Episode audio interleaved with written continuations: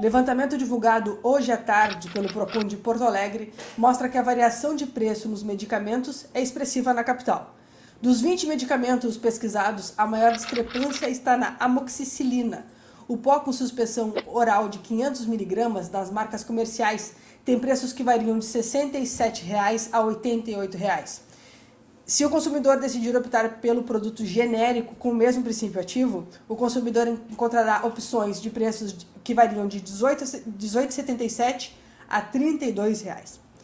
Foram verificados valores em diversos medicamentos, incluindo os de tratamento de doenças crônicas, como diabetes, hipertensão, problemas cardíacos, entre outros. A diretora uh, executiva do PROCON, Fernanda Borges, lembra que as farmácias devem respeitar o valor máximo que pode ser cobrado pelo consumidor. Esse valor é estipulado e divulgado pela Agência Nacional de Vigilância Sanitária, a Anvisa, e você pode conferir no site da Anvisa antes de se deslocar até uma das farmácias. Graças ao trabalho dos cães farejadores, cerca de 5,5 quilos de cocaína pura foram apreendidas no aeroporto Salgado Filho na terça-feira à noite. De acordo com a Polícia Federal, duas mulheres estavam tentando embarcar no avião com rumo a Lisboa, em Portugal, com a carga escondida nas malas. Uma das mulheres de 30, anos, de, de 30 anos é natural de Caxias do Sul. A segunda é amazonense e tem 24 anos.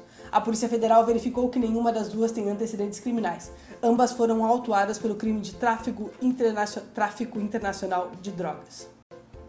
Em 2019, entre fevereiro e julho, o Departamento Municipal de Limpeza Urbana já recolheu 659,8 toneladas de resíduos em 213 comunidades que participaram do programa Bota Fora. Esse número é consideravelmente menor quando comparado ao mesmo período de 2018, quando 964 toneladas de resíduos foram coletadas. Para o diretor do DMLU, René Machado, a diminuição se dá em função da compreensão e a conscientização da população em relação ao descarte adequado dos resíduos. O Botafora é um programa da prefeitura que busca auxiliar a população a descartar corretamente os resíduos que não são recolhidos pelas coletas regulares, como por exemplo eletrodomésticos, móveis, uh, colchões, caliças e outros objetos volumosos. O Botafora também se destina para atender as comunidades cujos moradores não têm recursos para ir até os pontos de coletas do DMLU. Neste ano, o serviço foi ampliado, passando a atender 213 comunidades. O aumento se deu após solicitação de moradores de algumas localidades da capital